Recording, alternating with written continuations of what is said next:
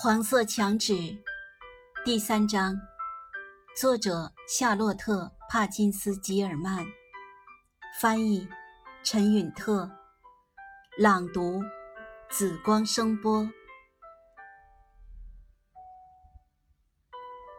好吧，国庆日过完了，客人们都离开了，我也累坏了。约翰觉得让我多一些陪伴对我有益。所以，让母亲奈丽和孩子们来这里住了一星期。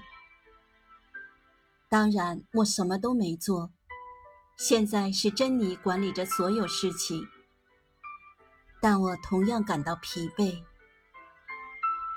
约翰说：“若我再不好起来，就会在秋天送我到威尔·米切尔那里。”但我根本不想去那儿。我的一个朋友曾经被他治疗过。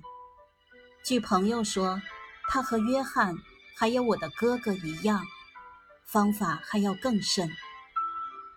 再说了，去那么远的地方不是件容易事。我不觉得把我交给别人有什么用。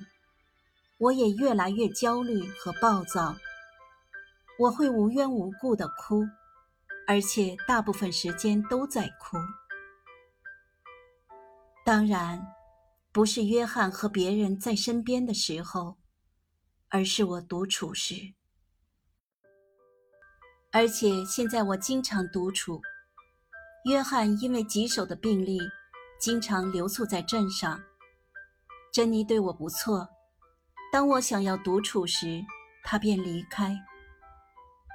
于是我在花园里走上一小段路，或者在那条美丽的马路上，坐在门厅前的玫瑰下面，总是躺在那里。我开始真的爱上这间屋子了，除了那个墙纸，也或许是因为那个墙纸，它占据了我的大脑。我躺在这张不能移动的大床上，我觉得它被钉子钉住了，并且以小时为单位观察着那图案。我告诉你，这和体操是一样的。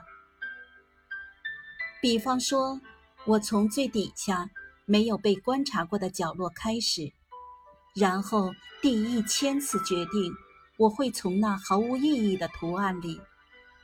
找到一些结论。